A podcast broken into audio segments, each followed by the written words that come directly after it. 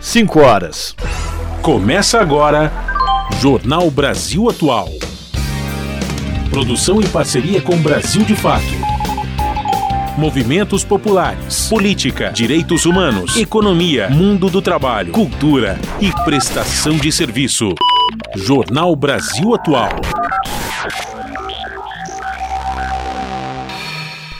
Olá, muito boa tarde. Hoje é quarta-feira, dia 8 de novembro. Eu sou o Rafael Garcia, junto com o Cosmo Silva, apresentando mais uma edição do Jornal Brasil Atual. E estas são as manchetes de hoje. O Itamaraty informa que brasileiros em Gaza sairão amanhã pela fronteira com o Egito. No, novos bombardeiros foram registrados na cidade de Khan Yunis, local onde Israel mandou a população palestina se refugiar. Supremo Tribunal Federal condena mais cinco réus pelos atos golpistas de 8 de janeiro. As penas ainda não foram definidas, já que houve divergência entre os ministros sobre o tempo que cada um deverá ficar preso. E o Tribunal Superior Eleitoral condena Bolsonaro e Braga Neto à inelegibilidade pela terceira vez, agora em ação ajuizada pelo PT por abuso de poder e uso eleitoral nas comemorações do 7 de setembro. Acampado do MST em Pernambuco é executado com tiros. Ele atuava na luta pela desapropriação do Engenho São Francisco, onde está localizado o acampamento há 29 anos, uma das ocupações mais antigas do movimento no estado.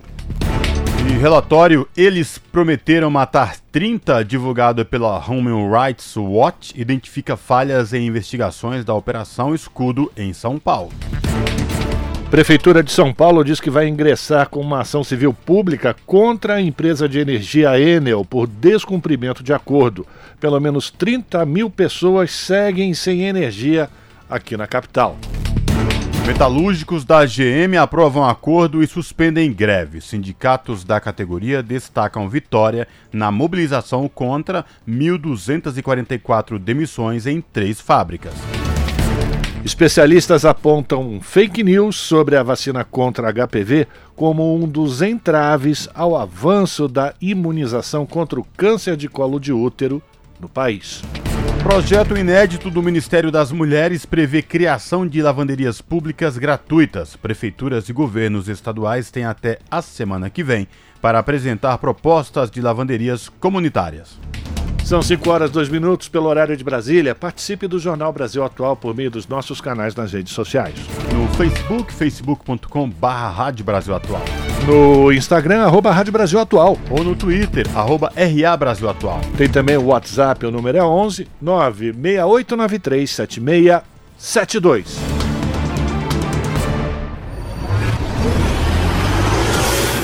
Jornal Brasil Atual. Uma parceria com Brasil de Fato. Na Rádio Brasil Atual. Tempo e temperatura. A tarde desta quarta-feira aqui na capital paulista é de muito calor. Agora os termômetros marcam 31 graus. Não há previsão de chuva.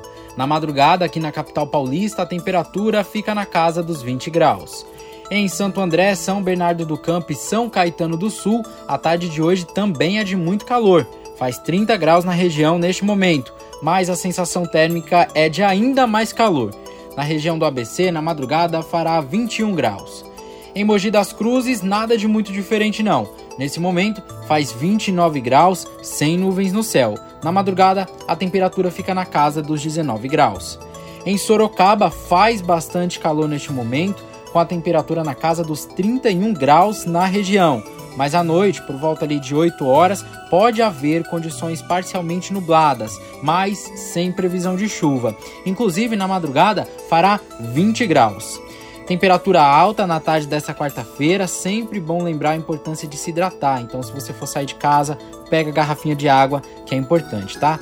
Eu sou o Lucas Souza e no finalzinho do jornal eu volto para te falar como é que fica o tempo nessa quinta-feira. Até já! Na Rádio Brasil Atual. Está na hora de dar o serviço. 5 horas, 4 minutos, trânsito aqui na cidade de São Paulo, final de tarde de quarta-feira, a CT, a Companhia de Engenharia de Tráfego, avisa que são 409 quilômetros de ruas e avenidas com trânsito congestionado aqui na capital. Nesse momento, a pior região é a Zona Oeste, apresentando lentidão de 145 quilômetros. A Zona Sul vem em seguida com 109, a Zona Leste 68, Zona Norte 49, por fim, região central 38 quilômetros de ruas e avenidas monitoradas pela CT com trânsito congestionado.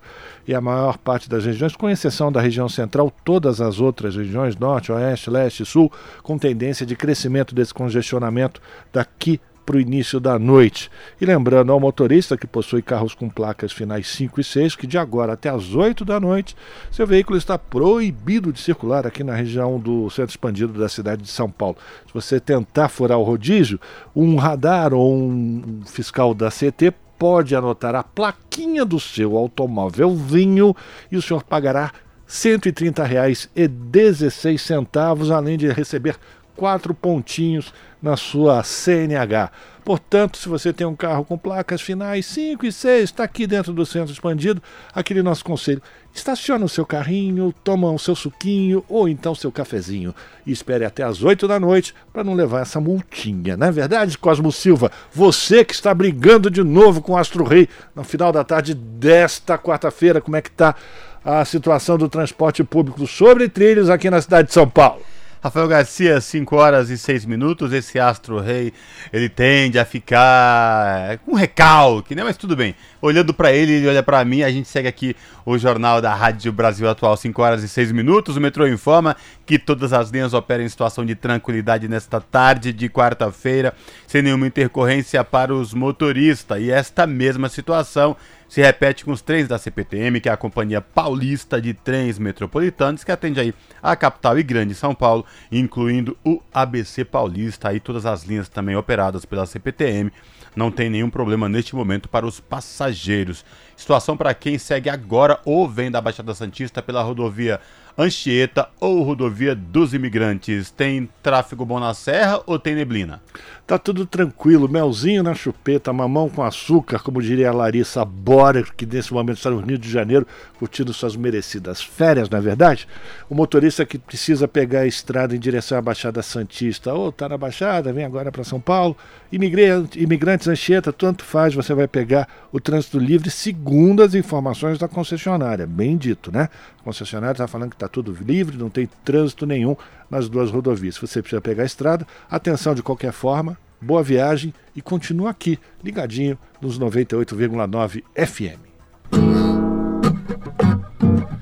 Rádio Brasil Atual 98,9 FM. FM. Jornal Brasil Atual. Uma parceria com Brasil de Fato. 5 horas e 8 minutos. A diplomacia do Brasil informou aos brasileiros em Gaza que a saída do grupo pela fronteira com o Egito será nesta quinta-feira. No entanto, apesar de os brasileiros terem recebido a previsão, nem o Itamaraty, nem o escritório da representação do Brasil em Ramallah, na Cisjordânia ocupada, confirmam esta informação. A expectativa inicial era de que os 34 brasileiros presos no sul da faixa de Gaza deixassem o local rumo ao Egito até esta quarta. Porém, eles ficaram fora da sexta lista de estrangeiros autorizados a deixar o enclave palestino divulgado hoje.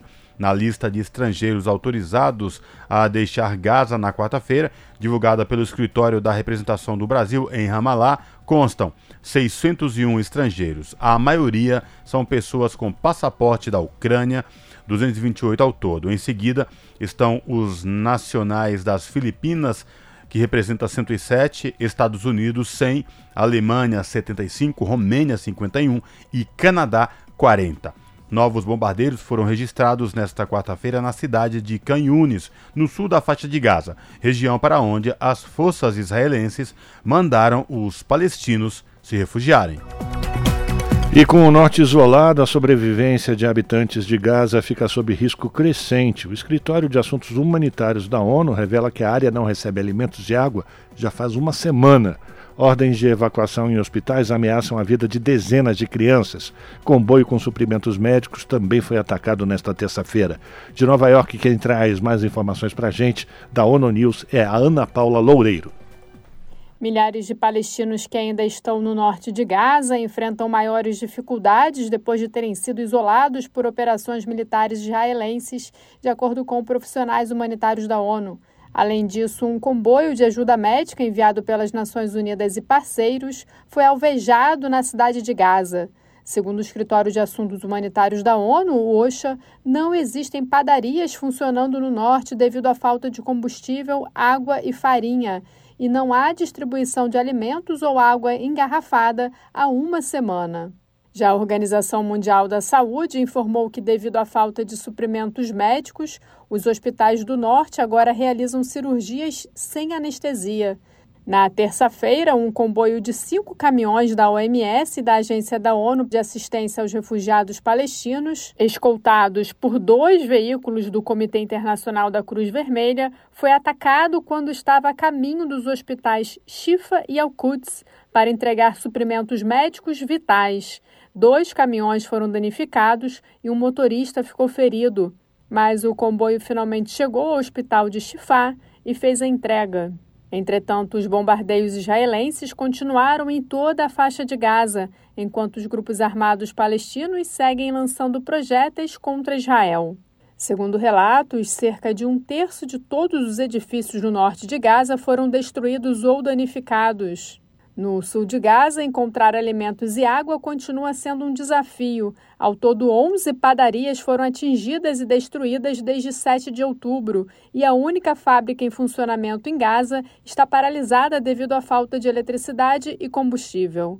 A água que chega do Egito em garrafas e galões satisfaz apenas 4% das necessidades de água dos residentes por dia, com base numa atribuição de 3 litros por pessoa por dia para todos os fins, incluindo cozinha e higiene. A ONU tem apelado repetidamente por mais acesso para entrada de ajuda em Gaza. Da ONU News em Nova York, Ana Paula Loureiro. São 5 horas e 12 minutos.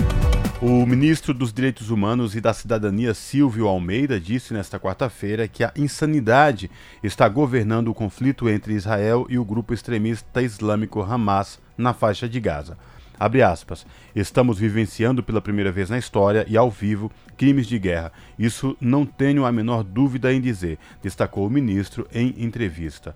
Ele também lembrou a Constituição brasileira que repudia o terrorismo e preza pela paz, pelo entendimento pacífico em conflitos e também pela autodeterminação dos povos. Você está ouvindo Jornal, Jornal Brasil, Brasil, Atual. Confirmando agora 5 horas 12 minutos e o Supremo Tribunal Federal condenou mais cinco réus pelos atos golpistas de 8 de janeiro. São eles Fabrício de Moura Gomes, Moisés dos Anjos, Jorginho Cardoso de Azevedo, Rosana Maciel Gomes e Osmar Riobrante. Todos foram presos pela Polícia Militar dentro do Palácio do Planalto. As penas ainda não foram definidas, já que houve divergência entre os ministros sobre o tempo que cada um deverá ficar recluso. Serão de 11 a 17 anos de prisão. Eles também vão ter que pagar 30 milhões de reais solidariamente com todos os investigados pela depredação do patrimônio público. Eles foram condenados por associação criminosa armada, abolição violenta do Estado Democrático de Direito, golpe de Estado e dano qualificado. O Supremo estava julgando seis ações penais mas o caso de Eduardo Zeferino Englert foi retirado do plenário virtual pelo relator ministro Alexandre de Moraes, depois que a defesa conseguiu comprovar que ele não estava acampado no QG do Exército, como dizia estar sendo comprovado nos autos. O julgamento vai ser reiniciado a partir do dia 17 de novembro, quando serão julgados mais cinco réus. São 5 horas e 14 minutos e, por falar em condenação, o Tribunal Superior Eleitoral condena Bolsonaro e Braga Neto à inelegibilidade pela terceira vez. Mais detalhes na reportagem de Daniela Longuinho. O ministro Benedito Gonçalves, do Tribunal Superior Eleitoral, condenou o ex-presidente Jair Bolsonaro e seu candidato a vice na chapa, Walter Braga Neto, à inelegibilidade em mais uma ação relacionada ao 7 de setembro. O caso diz respeito a abuso de poder durante as comemorações do bicentenário da independência. A ação foi protocolada pela Coligação Brasil da Esperança, que apoiou o presidente Lula na campanha e tramita em separado por envolver também outras 15 pessoas. Em relação aos demais investigados, Benedito Gonçalves autorizou uma série de medidas para o andamento do processo.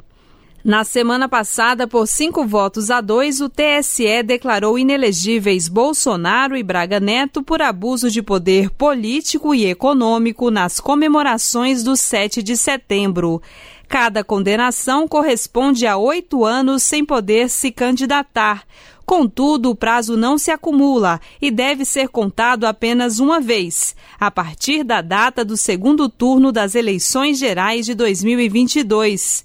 Assim, Bolsonaro e Braga Neto continuam impedidos de participar das eleições até 2030.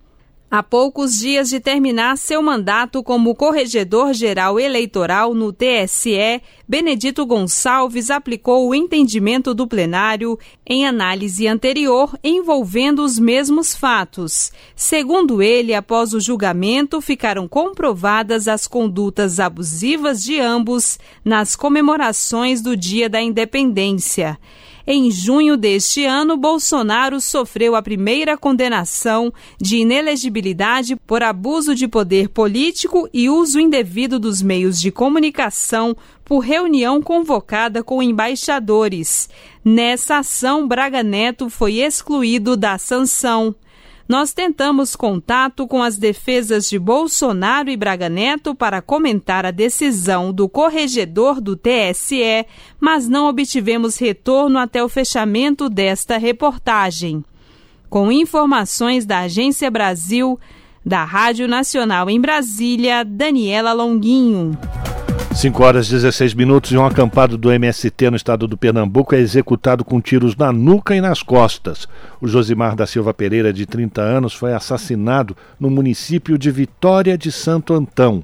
Quem vai trazer mais informações para a gente do Brasil de Fato é a repórter Gabriela Moncal. No último domingo, 5 de novembro, por volta das quatro e meia da manhã, o agricultor Josimar da Silva Pereira foi assassinado na cidade de Vitória de Santo Antão, em Pernambuco, onde morava. Ele era acampado e integrante do MST, o Movimento dos Trabalhadores Rurais Sem Terra. O camponês de 30 anos foi alvejado na nuca e nas costas enquanto ia de moto para o acampamento Francisco de Assis, onde trabalharia na irrigação do plantio de arroz orgânico. Ainda não se sabe a autoria e a motivação do assassinato. Josimar atuava na luta pela desapropriação do engenho São Francisco, onde está localizado o acampamento Francisco de Assis há 29 anos. É uma das ocupações mais antigas do MST em Pernambuco. A área do Engenho São Francisco possui uma ação de reintegração de posse impetrada pela usina Alcoquímica JB. E, por conta dos conflitos e ameaças envolvendo a disputa pela área, integrantes da coordenação do acampamento estão no Programa Estadual de Proteção e Defesa de Defensores dos Direitos Humanos. Josimar, no entanto, não estava.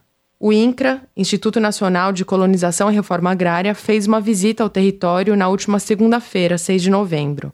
Já na próxima quarta-feira, 8 de novembro, uma audiência no Ministério Público Estadual de Pernambuco está prevista entre o MST e a usina JB, de propriedade da família Beltrão. Em nota, o MST estendeu solidariedade à família, aos filhos e amigos de Josimar e exigiu que os órgãos competentes possam acelerar as investigações e encontrar os culpados desse crime. Entre sexta-feira, dia 3 e sábado, 4 de novembro, houve um incêndio numa área de cana-de-açúcar que beira o acampamento. O MST informou que as coordenadoras tentaram, sem sucesso, gerar um boletim de ocorrência para denunciar o ocorrido, de modo a preservar o movimento de possíveis acusações e retaliações, mas que a delegacia se recusou a fazer o registro. Ao longo das quase três décadas de existência, o acampamento Francisco de Assis sofreu 16 reintegrações de posse. Em agosto de 2022, houve uma nova ocupação do território, onde vivem atualmente 108 famílias. O Brasil de Fato pediu informações sobre a morte de Josimar para a Secretaria de Defesa Social do Estado de Pernambuco, do governo de Raquel Lira, do PSDB, mas não teve retorno até o fechamento dessa matéria. Trabalhando como mototaxista, o camponês pretendia juntar dinheiro para começar a trabalhar com a criação orgânica de galinhas. O velório e o enterro de Josimar estão marcados para essa terça, 7 de novembro. De São Paulo, da Rádio Brasil de Fato, Gabriela Moncal. São 5 horas e 19 minutos. O Senado aprovou na terça-feira o projeto de lei orgânica das polícias militares e dos corpos de bombeiros militares, que define deveres e direitos das corporações. A proposta aprovada também estabelece vedações como a proibição da participação do profissional fardado ou armado, mesmo no horário de folga, em manifestações políticas ou reivindicatórias, assim como a filiação partidária. O relator do texto, o senador Fabiano Contarato, do PT do Espírito Santo, defendeu sua aprovação e lembrou que a PM e o Corpo de Bombeiros estão subordinados a uma lei de 1969. Da Rádio Senado, quem traz os detalhes é a Érica Christian.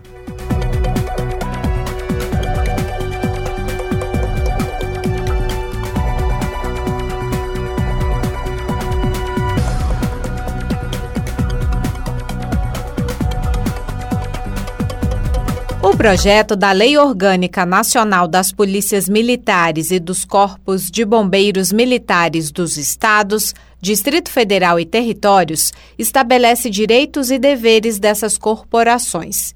Por serem subordinadas ao poder estadual, caberá aos governadores definir em lei específica a sua organização, respeitando a legislação nacional e os fundamentos das Forças Armadas.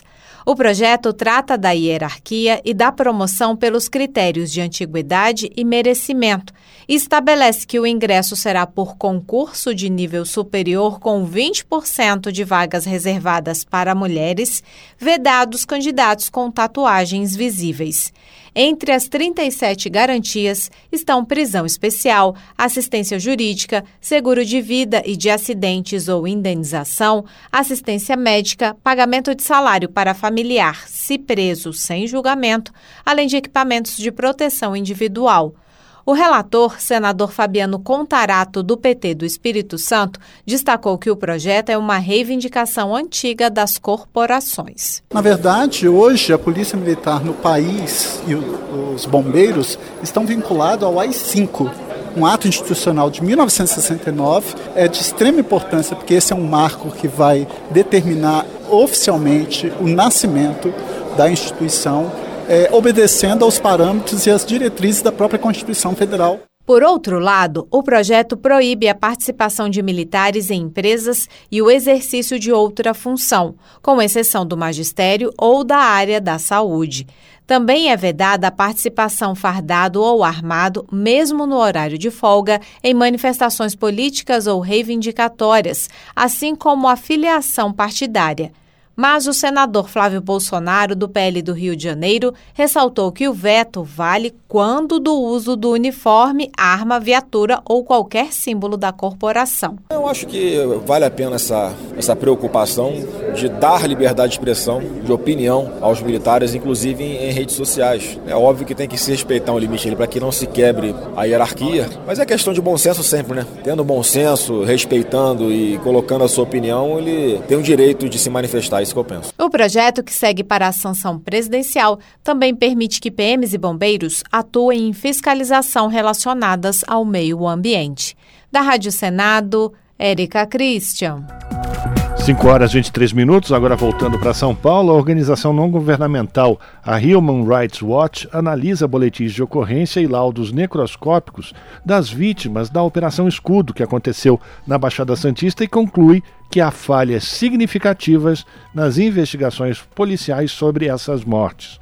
Quem vai trazer mais detalhes para a gente é a repórter Eliane Gonçalves. A operação é a segunda mais letal de São Paulo, ficando atrás apenas do massacre do Carandiru. Entre 28 de julho e 5 de setembro, 28 pessoas foram mortas pela Polícia Militar na Baixada Santista, litoral do estado. A ação teve início depois da morte de um policial na cidade do Guarujá. Peritos internacionais analisaram 15 laudos do IML e concluíram que os exames feitos pela Polícia Científica de São Paulo não cumprem padrões mínimos aceitáveis para investigação de mortes em ações policiais. Já em relação aos boletins de ocorrência feitos pela Polícia Civil, em 12 dos 26 analisados, foi verificado que os depoimentos dos PMs foram tomados em grupos, quando o recomendado é ouvir os envolvidos individualmente para confrontar versões. Só em 16 casos foi pedida a perícia do local. Em sete casos, os corpos chegaram sem roupas no IML, o que dificulta, por exemplo, determinar a que distância a pessoa foi alvejada. O relatório também mostra que nem sempre foi solicitado o exame residuográfico, que avalia a presença de pólvora no corpo de quem atirou e de quem foi alvejado. Além disso, em apenas nove das 28 mortes, há registros de gravações com câmeras corporais da polícia. Para Ana Lívia, da Human Rights Watch, a falta de provas preocupa, porque não dá para comprovar a versão da polícia. A falta dessas análises, dessas produções de prova, tornam bastante difícil você esclarecer as circunstâncias de cada morte. Né? Isso nos preocupa, porque se o objetivo é de fato você saber o que aconteceu em cada um desses casos, para você dizer, olha, de fato, se a versão apresentada pela polícia corresponde ao que de fato aconteceu, você tem que ter uma produção de provas bastante robusta. E não é isso que a gente viu nas etapas iniciais da investigação.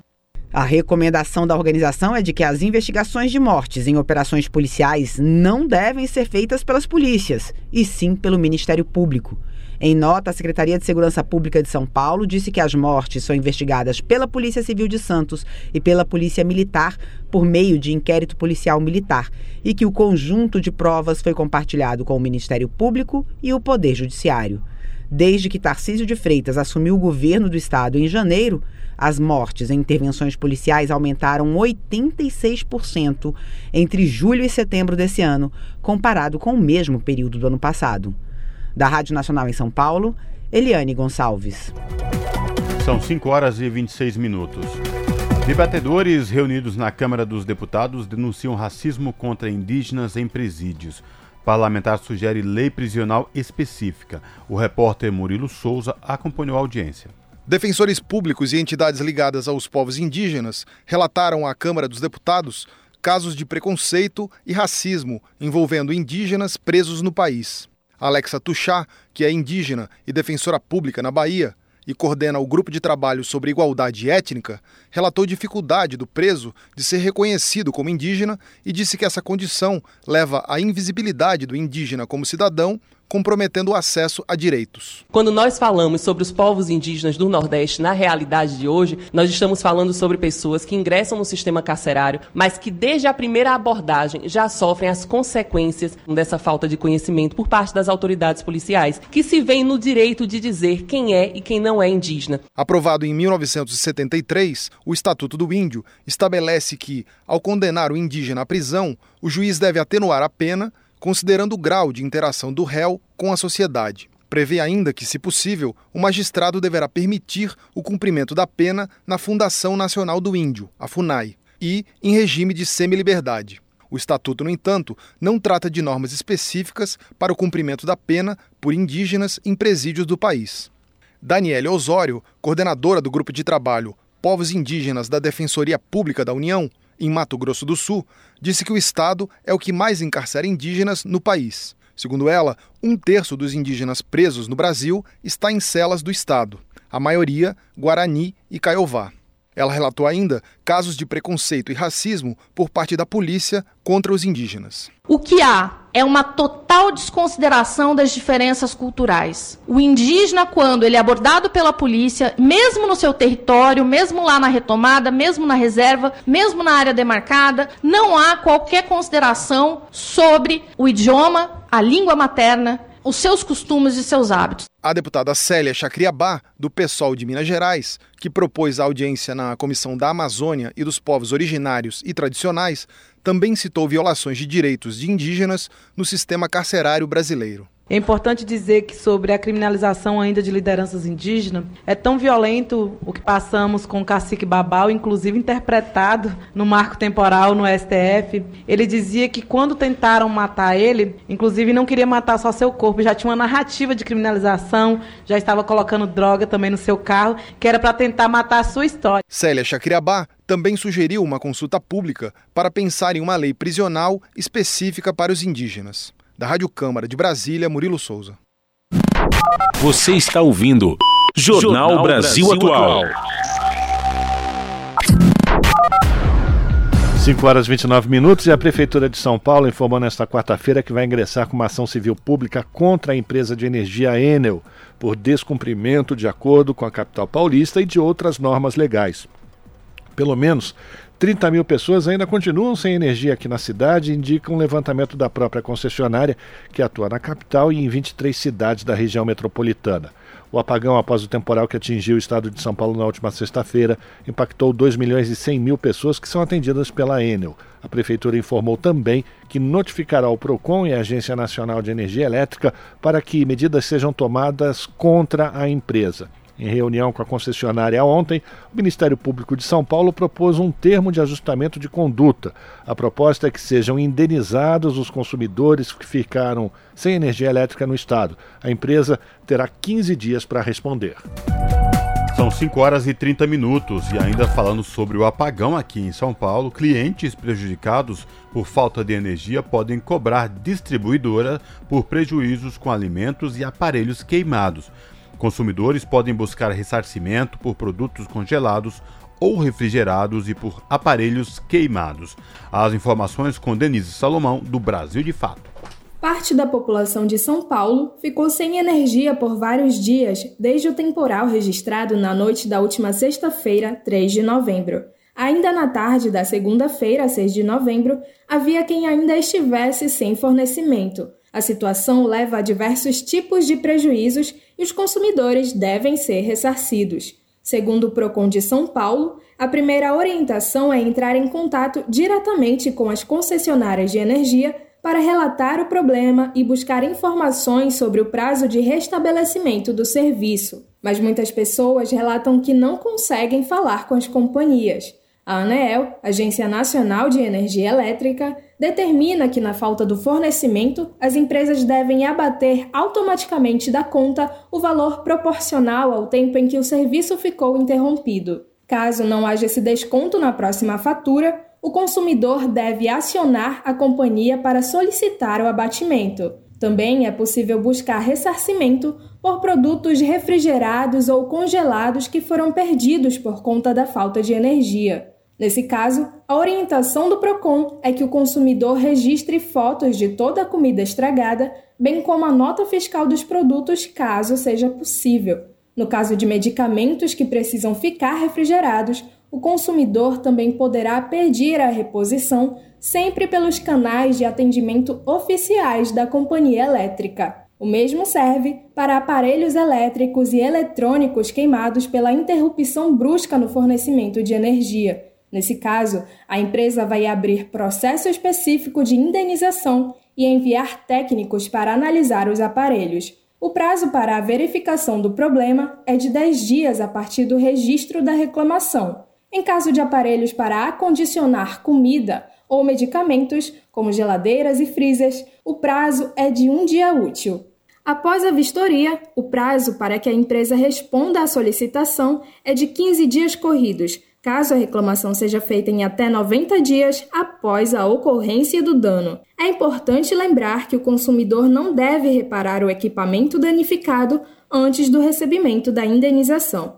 Em todos esses casos, os órgãos de defesa do consumidor, como o próprio PROCON, devem ser acionados se as companhias não fizerem o ressarcimento dos prejuízos comprovados pelos consumidores ou se não for possível registrar o pedido. Em último caso, pode ser necessário acionar a justiça. Nesse caso, é fundamental procurar orientação com advogados. De Belém para a Rádio Brasil de Fato, com informações da redação. Locução: Denise Salomão.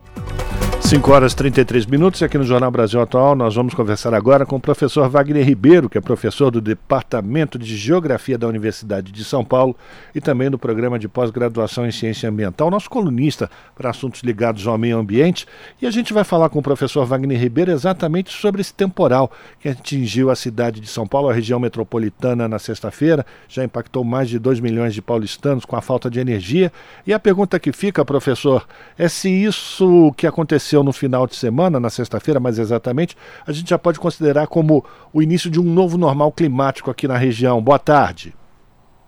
Veja, Rafael, boa tarde, boa tarde quem nos acompanha. É, é uma situação, é, podemos dizer por enquanto, é, anômala, né? não é o usual. Se será o novo normal, ainda não dá para nós afirmarmos. Mas já podemos afirmar sem, sem, sem erro que foi um dos maiores eventos extremos que nós tivemos né, é, de, com, com registro. É, algumas áreas da, da, da cidade de São Paulo, por exemplo, chegou a registrar mais de 100 km de velocidade de vento, né? Outras áreas com 48, 38, enfim, 25 km, 35, ventos muito fortes, né? Que é, não são usuais para esse momento do, do, do, ano. E o volume de chuva também, a precipitação muito intensa. Né? Então, é evidente que esse tipo de situação confirma aquilo que o IPCC tem apontado. Né? Os eventos extremos serão cada vez mais intensos. É, que vai ser o novo normal, a gente ainda não consegue afirmar.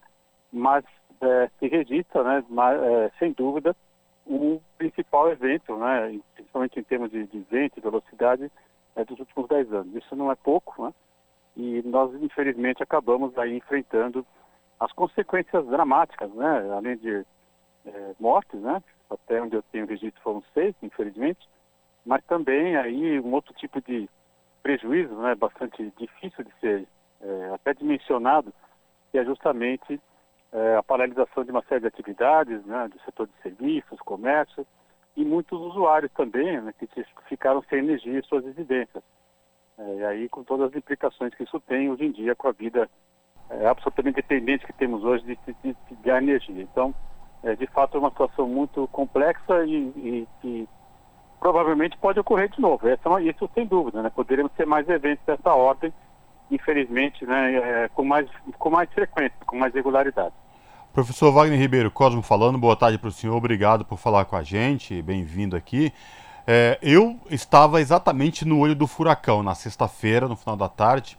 Eu entro mais cedo aqui na, na TV para gravar o Revista Brasil TVT, e aí saiu mais cedo também. Estava na Anchieta de carro. E, professor, a sensação que estava na Anchieta era que meu carro estava é, se mexendo com a velocidade do vento e olhando pelo retrovisor, parecia daquele filme Twister, né, que é um furacão gigante, e era muito, muita é, galhos vindo na direção, caminhões parando, as, as pessoas ligando pisca-alerta. De fato, eu fiquei impressionado, eu fiquei com medo e me fiquei me perguntando, eu falei, caramba, isso será que a partir de agora teremos que conviver com fatos como esse? Mas a pergunta vai, professor, isso é um reflexo literalmente das mudanças climáticas? Ah, isso também podemos afirmar que sim, Cosmo, pelo seguinte, é, todo esse cenário né, que você tem de deslocamento de massa de ar com essa intensidade, que são os ventos, né, é, corrobora né, esse quadro é, do aquecimento envolvendo fundamentalmente uma operação importante né, no microclima de São Paulo. Então você tem uma superfície mais aquecida da própria cidade, né, então as altas camadas da atmosfera também temperaturas mais elevadas, né, e essa conjunção de fatores, quando você tem uma massa mais fria, levou né, a, uma, a uma condensação muito intensa, né? Com deslocamento de massa de ar, no caso, são os ventos fortes que a gente acabou registrando. Eu tenho que dizer que eu estava na Zona Sul por uma outra razão e acabei tomando parte dessa chuva também, né? Foi um, é, uma experiência muito curiosa, para dizer o mínimo, né? Ainda que eu goste da chuva e entenda, mas não foi nada confortável, é, dado o volume né, e intensidade. Eu saí de um andar 10 metros, eu fiquei completamente molhado, por exemplo. É, não deu nem tempo de me abrigar. Quando eu vi, já estava, começou intensamente, do jeito que ela veio rápido, ela também passou rápido, né?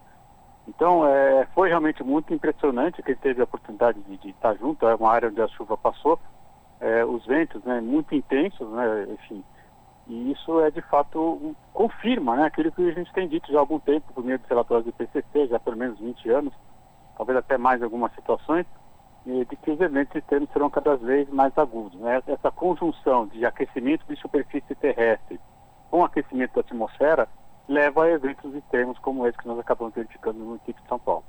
Agora, professor, é claro que um evento como esse não tem como uma companhia prever, mas ela pode se precaver de efeitos de, de, de, de enfim, é, ocorrências desse tipo, e, e, com relação a ventanias, chuvas, raios, etc.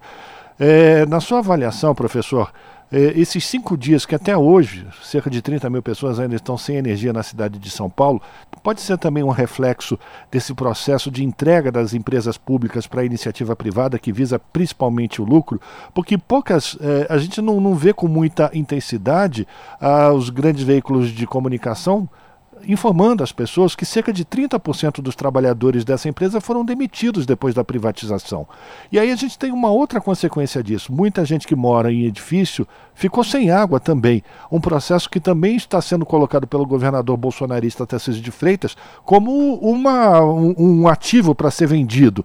Essa, essa, essa sanha de entrega do patrimônio público pode causar eventos também é, de, de, desconforto. Enfim, as pessoas deixaram de ter eletricidade, seus alimentos foram perdidos. No caso da gente ter a falta de água, as pessoas chegaram a ficar sem tomar banho. Queria que o senhor falasse sobre essa, essa situação, professor. Veja, Rafael, esse modelo de privatização de serviços essenciais, né, ele mostra claramente a sua ineficácia e é, o desamparo da sociedade né, paulistana, especialmente né, é, diante de uma situação como essa. Você lembrou muito bem, a empresa concessionária, né, que curiosamente é uma empresa estatal, né, uma estatal italiana com participação de capital privado também, que aliás recentemente se tornou majoritário lá, mas é uma estatal, veja que coisa curiosa, né? É, originalmente a, a é uma empresa estatal italiana. Então é, ela vem atua para cá e evidentemente que é, quer extrair o máximo de, de, de lucro. Nesse processo ela liberou 36% do dado que eu tinha, é, de trabalhadores, em especial o setor de manutenção preventiva, né, essa é uma questão também importante. Parte dos problemas que ocorreram na linha de transmissão porque não houve uma, uma manutenção preventiva, e de outra parte também as equipes de emergência. Né. Eu vi algumas matérias que eles veicularam depois, com propaganda paga, inclusive, dizendo, a gente viu o esforço das equipes de trabalhadores, estamos aqui há 24 horas sem parar, eu imagino que sim, mas evidentemente e se a equipe fosse maior, talvez nem fosse necessário o esforço tão intenso a que foram submetidos os trabalhadores que estavam ali é, desempenhando muito bem seu papel. Né?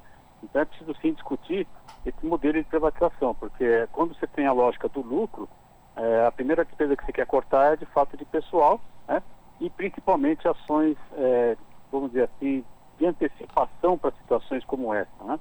Isso passa necessariamente por revisão sistemática das linhas, né?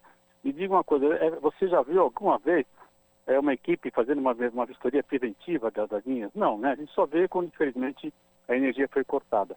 Esse tipo de ação tem que ser alterado, né? E aí, evidentemente que é preciso responsabilizar, sim, a empresa, né? Porque ela, deliberadamente, depois que ela ganhou a concessão em 2018, cortou mais de um terço do seu, do seu pessoal e, evidentemente, que né, em situações como essa de emergência, a gente sofre as consequências. Não tem gente para ir lá separar, né, reconstruir as linhas. Então, é de fato um, um, importante evento né, que faz com que nós tenhamos a necessidade de refletir que a privatização não é conveniente para a sociedade. Até porque, né, eu gosto, costumo, gosto muito de conversar isso com os economistas. Ah, a privatização é mais eficaz. Não, tem que ser eficaz com a empresa pública ou com a empresa privada. Não é essa a questão. A eficácia não se mede por aí. O problema é que quando você tem a eficácia dos dois lados empatando, o lucro que tem que ser oferido pela empresa privada, ele acaba tornando mais caro o custo final. Então, sempre vai ser mais caro quando nós estamos falando de setor estratégico como água, energia, eu, incluiria internet, né?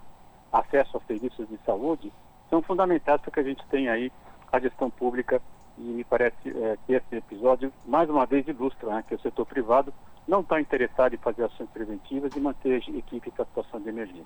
E é bom a gente lembrar mais uma vez, né, professor, que esses serviços essenciais em várias partes do mundo estão sendo mais uma vez reestatizados depois que ficou comprovado que a iniciativa privada não é capaz de entregar o serviço com a qualidade e com o preço que possa atender a população, né? Perfeito, exatamente. Isso a gente verifica no cenário de abastecimento de água, né? Já tivemos chance de falar sobre isso em outras colunas, né?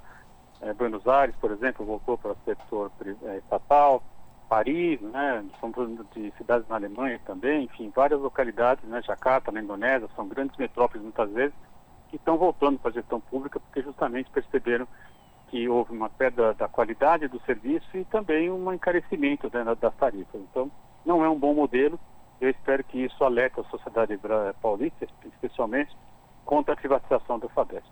Perfeito. Bom, e lembrando mais uma vez que existe já um manifesto na Central Única dos Trabalhadores para que as pessoas possam se manifestar se, a, se, concordam ou não com a privatização da Sabesp e ainda vão ser realizadas audiências públicas. É importante que toda a população se manifeste e coloque a sua opinião, até para a gente poder barrar essa vontade do Tarcísio de Freitas em agradar aqueles que ajudaram a financiar a sua vitória aqui no estado de São Paulo. Professor, muito obrigado pela sua participação aqui no Jornal Brasil Atual. Semana que vem juntos mais uma vez? Sem dúvida, estamos à disposição, Rafael. Forte abraço. Conversamos com o professor Wagner Ribeiro, professor do Departamento de Geografia da Universidade de São Paulo e também do programa de pós-graduação em Ciência Ambiental, aqui no Jornal Brasil Atual. Você está ouvindo? Jornal Brasil Atual, uma parceria com Brasil de Fato. São 5 horas e 44 minutos. Projeto inédito do Ministério das Mulheres prevê criação de lavanderias públicas gratuitas. Prefeituras e governos estaduais têm até o dia 14 de novembro para apresentar propostas de lavanderias comunitárias. As informações agora com a Denise Salomão do Brasil de Fato. Um projeto inédito do Ministério das Mulheres pretende implantar lavanderias públicas de uso gratuito em diferentes cidades brasileiras, em parcerias com prefeituras, governos estaduais ou representantes de outros entes federados. O edital para a apresentação dos projetos está aberto até o próximo dia 15 de novembro. Além de oferecer espaços para a lavagem gratuita de roupas, o projeto tem foco na divisão sexual do trabalho, oferecendo atividades formativas em temáticas sobre a economia feminista e temas próximos. Os detalhes podem ser conferidos no edital do programa no site do governo federal. A construção ou reforma dos espaços e instalação das máquinas ficará a cargo do governo federal, enquanto prefeituras e governos deverão arcar com a manutenção e oferta de produtos para lavagem. O edital tem etapas até o fim do ano e a implantação das lavanderias começará em 2024. Neste primeiro edital, o projeto é considerado piloto. O orçamento previsto de 2 milhões e 600 mil deve ser suficiente para construir de 5 a 6 lavanderias em diferentes estados do país. Ao Brasil de Fato, a secretária nacional de Autonomia Econômica e Política de Cuidados do Ministério das Mulheres, Rosane da Silva, disse que o objetivo é buscar mais recursos do orçamento para ampliar a iniciativa no próximo ano. A gente acredita que a gente vai mostrar para a sociedade brasileira de que esse é um instrumento importante, que esse é um instrumento que, além de liberar o tempo das mulheres também vai ser um instrumento que vai diminuir o custo de vida das famílias. Quem sabe que hoje manter uma máquina em casa não é tão, tão barato, né? Porque tem todo o consumo da energia, tudo mais. Que a gente tem avançado bastante, mas máquinas com essa tecnologia mais avançada, elas acabam sendo mais caras no mercado, elas também têm um consumo de energia maior. O projeto surgiu a partir de uma discussão com representantes de dezenas de organizações, em iniciativa coordenada pelo próprio Ministério das Mulheres e pelo Ministério do Desenvolvimento Social e Assistência Social, Família e Combate à Fome, para a elaboração de uma política nacional de cuidados. O tema do trabalho de cuidado, que ganhou espaço no debate público após ser escolhido como tema da redação do Enem, é alvo de discussão dentro de diferentes instâncias do governo. E depois do tema do Enem, da redação, esse tema de fato ganhou uma visibilidade bem importante na sociedade brasileira e a gente acredita que sim, o Enem, a educação, com certeza é um pilar importante para a gente discutir o que são as relações, é, o que é a divisão sexual do trabalho e a necessidade da gente, de fato, ter esse debate público com a sociedade brasileira de que os dados, as pesquisas, é, as matérias que têm saído mostram quantas mulheres estão sobrecarregadas. A secretária explica que já há experiências pontuais de lavanderias públicas pelo país, mas que muitas vezes há cobrança pela utilização do espaço. A proposta desta vez é que o poder público ofereça tudo gratuitamente, inclusive os produtos como sabão e amaciante. E mais que isso, fazer com que as lavanderias sejam espaços coletivos usados não apenas por mulheres. Como explica a secretária? A nossa ideia, inclusive, é incentivar que os homens também possam usar esse espaço público como forma da gente dividir as responsabilidades familiares, né, as tarefas domésticas. Então, que os homens também se responsabilizem pelo cuidado da roupa da família e que este seja um, um instrumento de fato de uso público sem nenhum custo para quem estiver usando o instrumento. De Belém para a Rádio Brasil de Fato, com reportagem de Felipe Bentes. Locução: Denise Salomão. Jornal Brasil Atual. Uma parceria com Brasil de Fato. E o nosso contato agora no Jornal da Rádio Brasil Atual é com o Vitor Nuzzi, o Vitor Nuzzi, que é repórter do portal da Rede Brasil Atual, redebrasilatual.com.br. Olá, Vitor, tudo bem? Prazer te receber aqui no Jornal da Rádio Brasil Atual. Seja bem-vindo. Obrigado, Cosmo. Boa tarde, tudo bem? Tudo tranquilo. Vitor, diga lá, qual destaque do portal da RBA você traz para os nossos ouvintes nesta tarde de quarta-feira? Cosmo, a, a, gente falou recentemente sobre a questão da GM, né, no início da semana, e hoje, a, finalmente, a, acabou a greve, né, finalmente eu digo porque houve um acordo, né, é, então os metalúrgicos da GM aqui em São José dos Campos, em São Caetano e em Mogi das Cruzes, é, decidiram encerrar a greve após 17, após 17 dias é, de, é, e depois de dois dias de negociação com a GM. Então, é, aprovaram uma proposta de acordo e puseram fim à greve. Ô Vitor, é, esta proposta de acordo envolveu as três plantas, São Caetano do Sul, São José dos Campos e Mogi das Cruzes? É, as negociações foram conjuntas, Cosmo, com os, Cosmo, com os três sindicatos, né? o Sindicato de São Paulo, que abrange Mogi, o Sindicato de São Caetano e o Sindicato de são José dos Campos. E o acordo vale para as três. Né? as demissões foram canceladas, né? vamos lembrar que foram 1.244 demissões das três fábricas, né? no conjunto das três fábricas. E isso foi no dia 21 de outubro. Os metalúrgicos entraram em greve no dia 23, dois dias depois, foi uma segunda-feira. E desde então, teve uma série de, de iniciativas da os metalúrgicos conseguiram na justiça o direito de, de uh, cancelamento das demissões, a, a, empresa recorreu, não conseguiu uh, liminar para manter as, os cortes, eh, teve que negociar, e ao fim desses dois dias de negociação eh, foi feito esse acordo que prevê eh, pagamento dos dias parados né, durante a greve e licença remunerada para quem havia sido demitido naquela, naquelas, naqueles telegramas, né?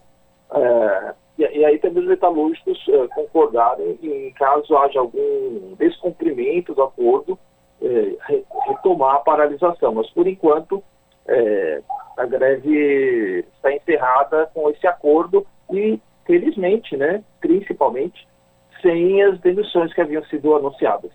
É, isso é muito importante, Vitor, porque a gente lembra aqui, retoma essa discussão com os nossos ouvintes, lembrando que esses trabalhadores, mais de 1.200 trabalhadores, foram demitidos via telegrama, sem nenhum aviso prévio antes do que estava acontecendo, enfim, não fosse os sindicatos, a representação dos trabalhadores, só é, é impossível de imaginar qual o desfecho. A gente sabe que o desfecho não seria é, exatamente como esse que os sindicatos conseguiram, e isso me traz na lembrança, Vitor, é, essa questão ah, da importância da representação dos trabalhadores. Né? Na reforma trabalhista, muito se falou dessa questão, é, dizendo que agora a negociação vai ser direto é, traba é, patrão, trabalhador, enfim.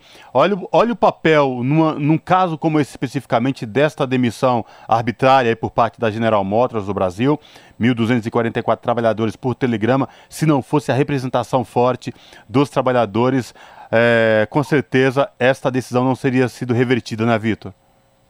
É, exatamente, Cosmo. E, e, vamos lembrar que isso só aconteceu justamente porque havia um acordo coletivo, primeiro, né, um acordo coletivo que previa estabilidade, que não, um acordo que não foi respeitado, e havia também uma decisão do Supremo Tribunal Federal que obriga a, as empresas que pretendem fazer demissão em massa a fazer previamente a negociação coletiva, não individual, até porque não tem como, né? Cosmo, não, não tem como um, um, trabalhador negociar com uma empresa, um, por exemplo, um reajuste salarial. Essa, é, essa é uma, uma, uma função é, basicamente dos sindicatos, das entidades sindicais. Elas que negociam os acordos coletivos que valem para todo mundo, né? valem para trabalhadores que são sindicalizados e para aqueles que não são sindicalizados também. Os acordos valem para todos. Então, como havia é, um acordo coletivo com cláusula de estabilidade e como havia uma determinação legal de negociação prévia antes de fazer qualquer demissão em massa, é, isso foi decisivo para que a GM tivesse que recuar e, e abrir um, um, um, canal de negociação, coisa que ela não tinha feito antes, né? Tinha simplesmente anunciado as demissões e, como você lembrou, é, comunicado os trabalhadores é, no, por telegrama. É verdade. Ô Vitor, é, é, este acordo firmado aí, pra, aí teve a, a paralisação, a, a greve foi encerrada na, na, na GM, nas três cidades, São Caetano do Sul, São José dos Campos e Mogi das Cruzes no que diz respeito a esta demissão dos trabalhadores que a gente já vem falando. Agora, imagino que é, conversas entre representação dos trabalhadores e empresa devem continuar por conta que tem um problema maior aí, que é a manutenção dos postos de trabalho nessas fábricas, não é, Vitor? É, é, é inclusive isso ficou acertado, Cosmo, porque é, é, uma situação, vamos dizer assim, é uma situação provisória, né? Dizer, as, as demissões foram canceladas, esses trabalhadores foram postos, né, serão postos em licença remunerada. Claro que é uma, uma alternativa melhor do que a demissão, mas essa situação está em aberto ainda. Né? As partes ficaram de continuar conversando, inclusive para discutir alternativas que eh, garantam eh, manutenção desses postos de trabalho que, de alguma maneira, ainda estão ameaçados. É, muito bem lembrado, e portanto a gente tem que ficar atento, a, continuando acompanhando aí esta, estas negociações, porque, enfim, chega o final do ano e muita coisa pode acontecer, mas a gente espera que os sindicatos, os, a representação dos trabalhadores continue firme nessa luta aí, porque é, manter postos de trabalho é o mais importante aí no caso dos trabalhadores da GM, envolvendo essas três plantas de São José dos Campos, Mogi das Cruzes e São Caetano do Sul, no ABC Paulista.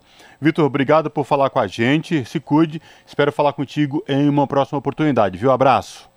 Obrigado, Cosmo. Um abraço para você e para os ouvintes. Falamos aqui com o Vitor Nuzzi, no jornal Brasil Atual. Você está ouvindo? Jornal Brasil Atual. Uma parceria com Brasil de Fato. Jornal Brasil Atual, 5 horas e 56 minutos. A CEITEC, que é o Centro Nacional de Tecnologia Eletrônica Avançada, uma empresa pública especializada na produção de chips, foi finalmente retirada da lista de privatizações do governo federal, ou que estava na lista de privatizações do governo federal. Essa empresa, é, o Centro Nacional de Tecnologia Eletrônica Avançada, que é vinculado ao Ministério da Ciência, Tecnologia e Inovações, essa empresa teve o processo de liquidação autorizado no, ano de, de no, no mês de dezembro de 2020 quando então Jair Bolsonaro avaliou que os produtos, Bolsonaro e a sua equipe econômica, né, Paulo Guedes à frente, avaliou que os produtos desenvolvidos pela companhia não atingiram as projeções desejadas. Ou seja, estavam encerrando um centro de pesquisa de um, de um item que é fundamental para o futuro do Brasil, que é o desenvolvimento de chips, de, de componentes eletrônicos.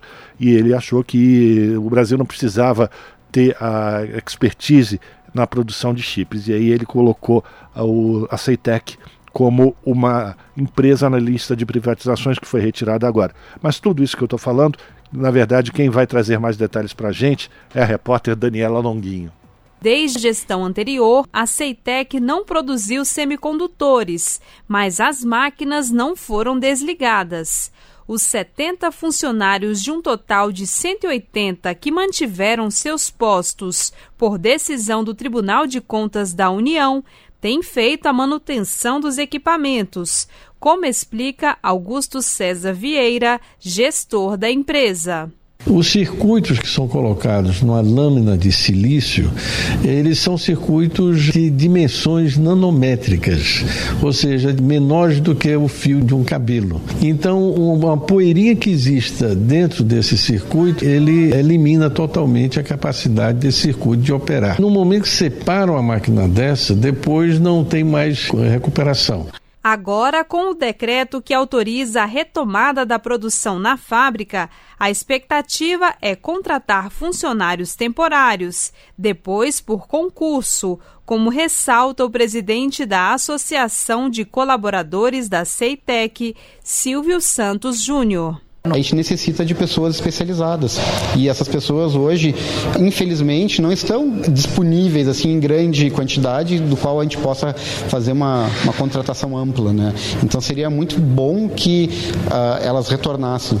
Em comunicado, o Ministério da Ciência, Tecnologia e Inovações aponta que a empresa pública pode levar o Brasil a adquirir conhecimento científico, tecnológico e produtivo detido por poucos países do mundo, em um setor no qual tem ocorrido grande transformação tecnológica. Com informações da TV Brasil, da Rádio Nacional em Brasília, Daniela Longuinho. 18 horas. Rádio Brasil Atual. Para sugestões e comentários, entre em contato conosco por e-mail redação@jornalbrasilatual.com.br ou WhatsApp DDD 11 96893 7672. Acompanhe a nossa programação também pelo site redebrasilatual.com.br.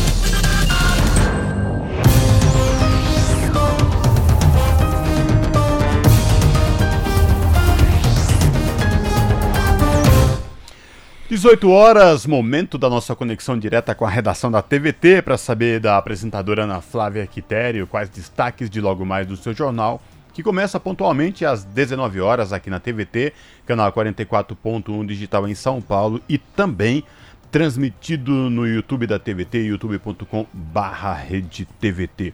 Olá, Ana Flávia, quais destaques de hoje do seu jornal? Bem-vinda. Olá, Cosmo, Rafa e Fábio. Uma excelente noite a vocês e a todos os ouvintes da Rádio Brasil Atual. Espero que todos estejam bem nesta quarta-feira de calor, hein? Provavelmente aí estamos beirando, ó, deixa eu atualizar aqui a previsão do tempo. Eu acredito que já que estejamos na casa dos 30 ainda, hein? 31 graus para vocês terem ideia de como é que foi essa tarde. Olhei ali no termômetro, estava 35 graus aqui na Paulista. E a tendência tendência para os próximos dias é que essa elevação na temperatura continue. Então, fim de semana de muito sol, calor e, claro, acende aquele alerta, né? Umidade relativa do ar bem abaixo. Amanhã, mínima de 24%. O que, que isso indica? Que você aí que está me escutando agora, capricha nessa hidratação, hidrata aí as narinas com soro, com água, beba bastante líquido para que seu organismo aí consiga né, se manter bem diante dessa oscilação de tempo, principalmente com ele tão seco como vai ficar aí nos próximos dias. Já está, né? Então aí quem tiver umidificador em casa, faça bem aproveito, bom uso dele. Quem não tiver, molha ali os panos e deixa num cantinho da casa, que isso também ajuda.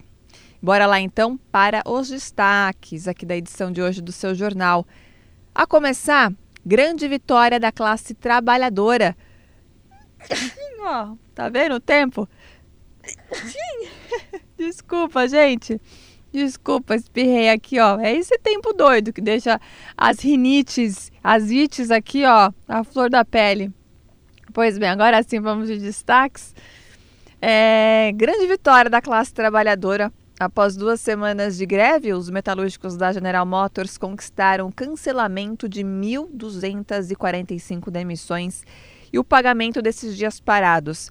A justiça apontou que a GM descumpriu o entendimento do Supremo Tribunal Federal de que as empresas devem proceder à negociação com os sindicatos antes de realizar essa demissão em massa na verdade, qualquer tipo de demissão em massa. Outro assunto, o cidadão paulista está cansado aí das promessas da Enel que não se cumprem. Isso desde sexta-feira, apesar do compromisso, né, que eles disseram de restabelecer energia elétrica para todos. Já ontem, terça-feira, hoje, quarta-feira, o cenário continua igual para muita gente, viu?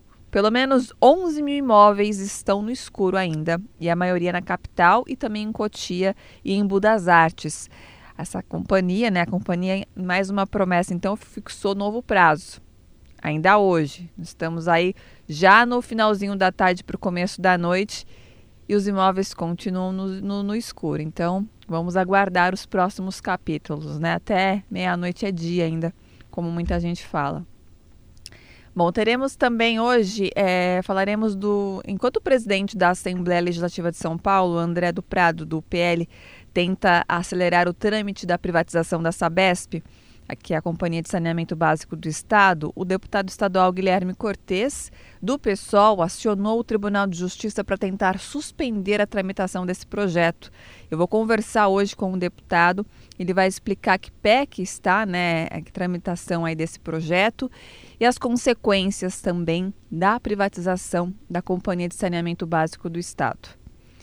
E para encerrar, a gente está acompanhando, né, ontem fez um mês dos, do conflito entre o Hamas e Israel, que já vitimou mais de 10 mil pessoas do lado palestino e 1.400 do lado é, israelense, né? É, resultando aí, no caso, então, totalizando em milhares de vítimas fatais e, claro, deixando muito rastro de destruição no território palestino. Então, durante esse período, a inação da Organização das Nações Unidas, a postura agressiva dos Estados Unidos e crises diplomáticas, entre as quais uma que envolve 34 brasileiros que não recebem autorização para deixar Gaza, têm sido características marcantes né, desta guerra que, até o momento, não vislumbra um horizonte para uma resolução a curto prazo. A repórter Daiane Ponte ela conversou com especialistas em relações internacionais e traz os detalhes. Né? Eles trazem análises de toda a conjuntura atual, né, sobre esse conflito, enfim, todas essas toda a consequência que isso está trazendo e vai trazer, né, a médio e a longo prazo também. Então, sobre esses destaques, vocês já sabem que é todas essas matérias completas vocês acompanham pontualmente comigo às sete da noite no seu jornal, hein? Uma ótima noite mais uma vez para todos vocês, um ótimo programa, Rafa, Cosmo e Fábio. Beijão grande no coração de todo mundo. Eu aguardo vocês, hein, para assistir o seu jornal. Até lá. Esse é o Jornal Brasil Atual. Uma parceria com Brasil de Fato. 6 horas, 6 minutos. Vamos falar de economia? Governo estuda alternativas sobre a meta para déficit zero em contas públicas. O ministro da Fazenda, Fernando Haddad, prometeu igualar despesas e gastos já no ano que vem. A Denise Salomão, do Brasil de Fato, volta aqui no Jornal Brasil Atual para trazer mais informações. A declaração do presidente Luiz Inácio Lula da Silva, do PT, sobre as dificuldades do governo para zerar o déficit fiscal da União já em 2024 abriu um debate sobre a meta. O ministro da Fazenda, Fernando Haddad, grande fiador da promessa, insiste em persegui-la. Enquanto isso, economistas e gente do próprio executivo veem o objetivo como impraticável e discutem o que fazer diante desse cenário. A meta do déficit fiscal zero está incluída na proposta de orçamento para 2024 encaminhada pela União ao Congresso Nacional porém só foi formalizada no PLDO, Projeto de Lei de Diretrizes Orçamentárias, que sequer começou a ser debatido pelos parlamentares. Isso significa que a meta ainda não está registrada em lei, até porque a Lei de Diretrizes Orçamentárias do ano que vem ainda não existe.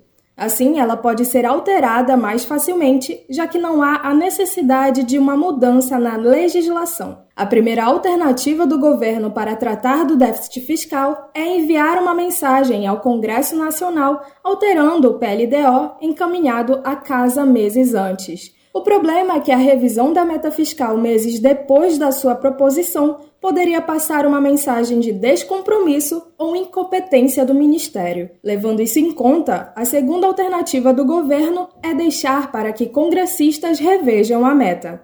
O PLDO, assim como outros projetos de lei, passa pela avaliação e recebe sugestões de deputados e senadores. Eles também podem propor mudanças em seu texto. Uma delas poderia rever a meta fiscal, adequando ao cenário mais atual. Haddad, por hora, reluta em aceitar a mudança na meta fiscal. Após Lula admitir dificuldades em cumpri-la, ele concedeu uma entrevista coletiva e ratificou que vai perseguir o equilíbrio entre gastos e despesas. Para alcançar a meta, Haddad afirmou que primeiro vai buscar convencer líderes do Congresso da importância da aprovação de projetos sobre arrecadação já encaminhados pelo governo. E depois vai tentar convencer o próprio governo a antecipar o envio de projetos pensados para 2024, para que eles surtam efeitos o quanto antes e reforcem o caixa da União. O descumprimento da meta fiscal em 2024 tende a comprometer investimentos em 2025. Isso porque o próprio governo incluiu na lei do novo arcabouço fiscal uma punição para ele mesmo caso as metas estabelecidas para as contas públicas não sejam cumpridas. O arcabouço determina que o gasto público pode crescer no máximo 70% do crescimento da arrecadação anualmente, mas isso só se as contas estiverem equilibradas. Caso as metas fiscais não sejam cumpridas, esse percentual cai para 50%. De Belém para a Rádio Brasil de Fato, com reportagem de Vinícius Konchinski. Locução: Denise Salomão. São 6 horas e 10 minutos. Comissão Mista de Orçamento do Congresso Nacional aprovou o relatório preliminar da Lei de Diretrizes Orçamentárias de 2024. A LDO traz as indicações de como o governo deverá organizar o orçamento do próximo ano. A repórter Silva Munhato tem as informações. A Comissão Mista de Orçamento do Congresso Nacional aprovou o relatório preliminar do projeto da Lei de Diretrizes Orçamentárias de 2024. O relator, deputado Danilo Forte, do União do Ceará, defendeu a criação de emendas de bancada partidária ao orçamento anual, para substituir as antigas emendas de relator. A LDO oferece as diretrizes para a elaboração do orçamento anual, mas o relatório preliminar, votado agora, apenas especifica as regras para a apresentação de emendas ao projeto, ou seja, a criação das emendas de bancada partidária, que o deputado chamou de RP5, poderia vir no relatório final da LDO. Nós não estamos criando novas RP9. Essas emendas partidárias de bancada, elas vão ter origem, destino e acompanhamento. Então não vai ser nada é, que vai ser camuflado do ponto de vista dos seus encaminhamentos. Nós vamos criar a RP5, né, que é uma rubrica clara com relação a essa questão, e vai ter toda a tramitação com os parâmetros que um orçamento público exige. Danilo Forte diz que os recursos para essas emendas deverão ser proporcionais ao tamanho das bancadas no Senado e na Câmara. Em 2022, o Supremo Tribunal Federal declarou inconstitucionais as emendas de relator negociadas com as bancadas partidárias. E a solução foi remanejar os recursos já aprovados entre as demais emendas, que são as individuais, as de bancadas estaduais e as de comissões. Danilo Forte voltou a defender também que sejam estabelecidos prazos para a liberação de emendas parlamentares durante a execução do orçamento de 2024. Ele disse que a liberação atrasou muito este ano, prejudicando as prefeituras. Sobre a mudança da meta fiscal de déficit zero para 2024, em discussão no governo, Danilo Forte afirmou que desde abril tem alertado que a meta seria de difícil alcance, dada a queda na arrecadação. A meta deverá ser discutida agora pelos parlamentares após a aprovação do relatório preliminar. O deputado disse que pediu ao governo que apresente uma nova meta por meio de emenda de algum parlamentar governista. O deputado Mauro Benevides Filho, do PDT do Ceará, lembrou, porém, que a meta atual tem uma banda de flutuação de 0,25%, ou seja, será cumprida se houver superávit ou déficit neste montante. Pelo relatório preliminar aprovado, foram definidos critérios para emendas ao anexo de metas e prioridades da LDO de 2024. Essas emendas serão destinadas a ações prioritárias do orçamento do ano que vem. Ações já destacadas como prioritárias pelo relator são os projetos em andamento, a promoção da educação básica de qualidade, o empreendedorismo feminino, a inovação tecnológica, o uso de energias renováveis e o atendimento integral das crianças com deficiência. Com a votação do relatório preliminar da LDO de 2024, foi aberto o prazo para que os parlamentares apresentem emendas ao projeto até o dia 16 de novembro. A entrega do relatório final está marcada para o dia 20 e a votação até o dia 24. No caso do projeto da lei orçamentária, a ideia é ter o relatório final entre 13 e 17 de dezembro, para votação na comissão até o dia 20. Após a comissão, o projeto será votado pelo plenário do Congresso Nacional. Da Rádio Câmara de Brasília, Silvia Minhato. São 6 horas 13 minutos e as vendas no comércio varejista no país cresceram 0,6% na passagem de agosto para setembro, superando a ligeira queda registrada na medição anterior. Já na comparação com o mesmo mês do ano passado, o avanço foi de 3,3%. Agora, o setor acumula alta de 1,8% no ano e de 1,7% em 12 meses. Tamara Freire. O resultado de setembro coloca o varejo quase 5% acima do patamar pré-pandemia registrado em fevereiro de 2020, mas ainda 1,5% abaixo do seu melhor desempenho em outubro do mesmo ano. Os dados são da Pesquisa Mensal do Comércio, divulgada nesta quarta-feira pelo IBGE. Apesar do resultado geral positivo, apenas três das oito atividades analisadas tiveram o mesmo desempenho. Mas foram as vendas dos hiper, supermercados, produtos alimentícios, bebidas e fumo que fizeram com que o varejo tivesse aumento geral nas vendas no mês passado. Com alta de 1,6%, este setor está mais de 9% acima do nível pré-pandêmico. De acordo com os analistas do IBGE, isso mostra que as famílias estão voltando seu consumo principalmente para os itens de primeira necessidade. Na passagem de agosto para setembro, esse setor representou cerca de 56% do total de volume de vendas do varejo. Na outra ponta, entre as cinco atividades com resultado negativo, a maior queda foi verificada no setor de combustíveis e lubrificantes, 1,7%, que também exerceu o maior impacto negativo. Segundo o IBGE, os postos de gasolina até tiveram crescimento em suas receitas, mas não o suficiente para superar a inflação. Da Rádio Nacional no Rio de Janeiro, Tamara Freire. Você está ouvindo? Jornal Brasil Atual. Uma parceria com Brasil de Fato. 6 horas e 16 minutos. Nenhum município do Amazonas tem políticas preventivas contra desastres climáticos. Seca extrema pegou a população amazonense de surpresa, mas gestores municipais tinham a obrigação de se prevenir. E quem traz mais informações para a gente agora é o Murilo Pajola, do Brasil de Fato.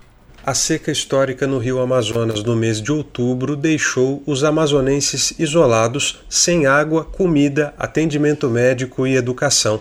Nem parece, mas há apenas dois anos a mesma bacia amazônica vivia o problema contrário uma cheia recorde que alagou bairros e comunidades inteiras. Recuando um pouco mais no tempo, em 2010, o desastre climático foi de novo a seca sem precedentes, que seria superada apenas pela de 2023. Os eventos extremos no Amazonas não são mais novidade mas nenhum dos 62 municípios do estado tem planos de prevenção contra desastres climáticos, segundo o Ministério Público de Contas do Estado, que neste ano enviou representações a 60 das 62 prefeituras do estado por possível omissão. Quem explica é o procurador do Ministério Público de Contas, Rui Marcelo. Infelizmente, isto não há no Brasil de um modo geral, em especial no estado do Amazonas. Verificamos por diagnóstico da Defesa Civil do Estado, esta precariedade dos planos de contingência para resposta a desastres e a inexistência de uma organização, de um planejamento voltado para a gestão de risco. A Amazônia Legal ocupa 60% do território brasileiro, mas concentra apenas cerca de 770 municípios dos mais de 5.500 que tem o Brasil. O município amazonense de Barcelos, por exemplo, um dos mais afetados pela seca deste ano, tem quase o tamanho do estado do Ceará. O tamanho dos municípios amazônicos, associado à falta de infraestrutura e de recursos das prefeituras, dificulta a execução de políticas preventivas. O procurador Rui Marcelo, do Ministério Público de Contas, exemplifica quais ações poderiam ser tomadas pelos municípios. Poderia, sim, evitar um sofrimento maior se, à luz da ciência, nós eh, tivéssemos nos antecipado para fazer a remoção das comunidades isoladas, o provimento, né, para que elas eh, não perecessem desabastecidas, é, pensar na navegação pela dragagem, mas não de véspera, mas de forma planejada, de forma sustentável, enfim, são realmente objetos estruturantes que demandam tempo para a sua execução e precisam, por isso, ser pensados né, de um planejamento que se antecipe muito tempo do evento climático. Só no Amazonas, mais de 630 mil pessoas foram afetadas diretamente pela seca deste ano. A falta de chuvas deve se prolongar até janeiro, aumentando o número de moradores atingidos. A Associação de Pesquisa Ialeta, que estuda políticas públicas contra eventos extremos, diz que as populações estão em situação de vulnerabilidade climática principalmente pessoas indígenas, pretas, pobres e periféricas, e defende que proteger esses moradores é tão importante quanto diminuir o desmatamento. É o que afirma o geógrafo Diosmar Filho, da Associação Ialeta. Como a gente pode ter tanto recurso para monitorar cada árvore que cai, como a, a agenda global pode ser tão preocupada com isso e as pessoas estarem nessas condições de vida nas cidades, né? Então, essas são, são é, a, a ótica precisa mudar nesse campo, que é um investimento para esses municípios de 50 mil habitantes. De Lábrea, no Amazonas, para a Rádio Brasil de Fato, Murilo Pajola. E comissão da Câmara aprova a inclusão de mudanças climáticas na chamada Política Nacional de Educação Ambiental. A repórter Paula Moraes acompanhou essa votação. A Comissão de Constituição e Justiça da Câmara aprovou proposta que busca incluir os temas das mudanças climáticas e da proteção da biodiversidade na Política Nacional de Educação Ambiental. O texto aprovado também inclui a previsão de que a política de educação ambiental contemple a proteção e defesa civil. De acordo com a proposta, é objetivo fundamental da educação ambiental, além dos já previstos atualmente, estimular a participação participação individual e coletiva, inclusive das escolas de todos os níveis de ensino, nas ações para prevenir, mitigar e se adaptar às mudanças do clima.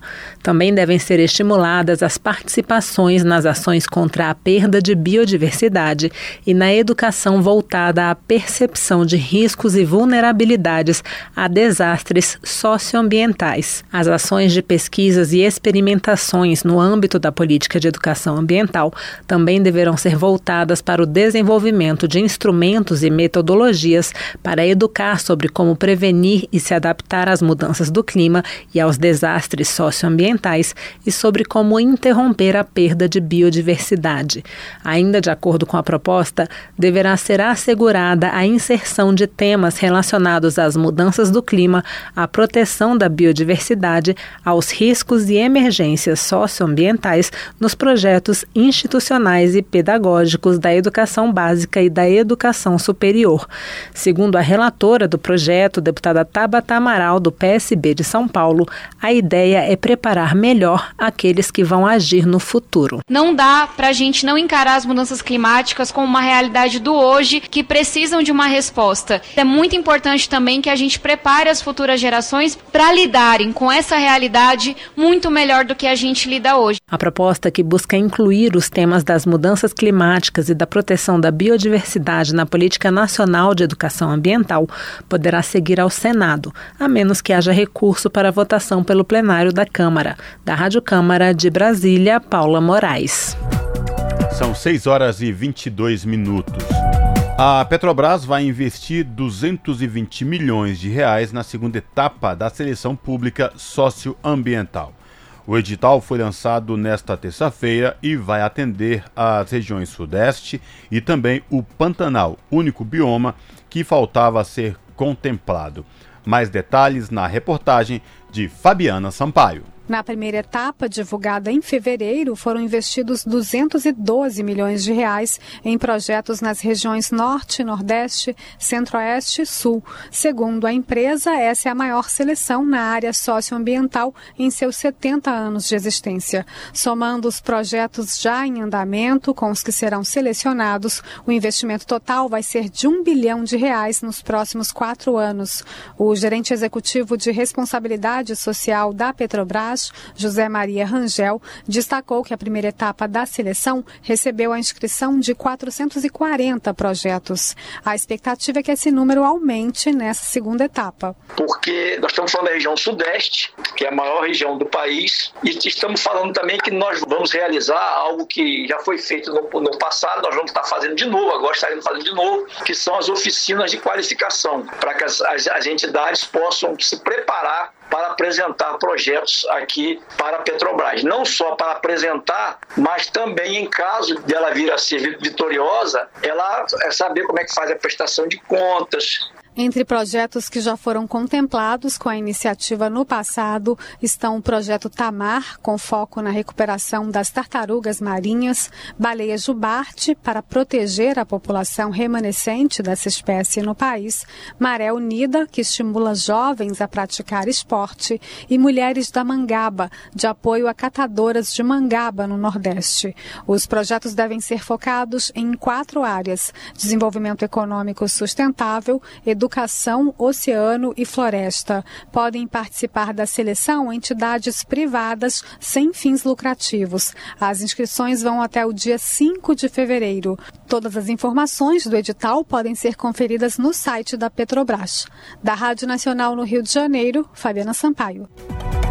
E ainda falando com a Rádio Nacional, agora a gente vai para Belém do Pará, porque centenas de empreendedores da cultura se, reuni se reúnem na capital paraense, Belém, a partir de hoje, em busca de novos negócios. E o Gésio Passos traz mais informações. O terceiro mercado das indústrias criativas do Brasil, o MIC-BR, vai oferecer oportunidades de contratos, formação, mentorias e apresentações comerciais para fazedores de cultura do Brasil e de países sul-americanos.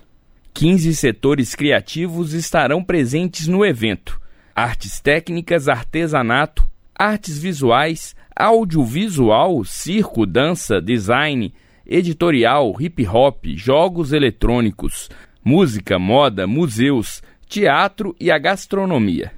Nessa primeira edição no norte do país, o MIC-BR vai ter um espaço especial para a gastronomia paraense. Uma cozinha show será montada para apresentar os pratos típicos da culinária do Pará, como forma de incentivo à diversidade e descentralização de investimentos. Cássius Rosa, secretário executivo adjunto do Ministério da Cultura, explica o simbolismo da escolha de Belém. Nós entendemos que trazer esse debate para Belém seria simbólico também no sentido de que a gente possa estar levando para esse debate do desenvolvimento sustentável como que a cultura pode estar colaborando né, para a gente repensar aí as formas de produção e de gerar riqueza para o país. O Ministério da Cultura, um dos organizadores do evento, selecionou 260 empreendedores culturais de 24 estados do país para participarem do MIC-BR. A Argentina será o país convidado de honra do evento. Delegações de outros países também são esperadas.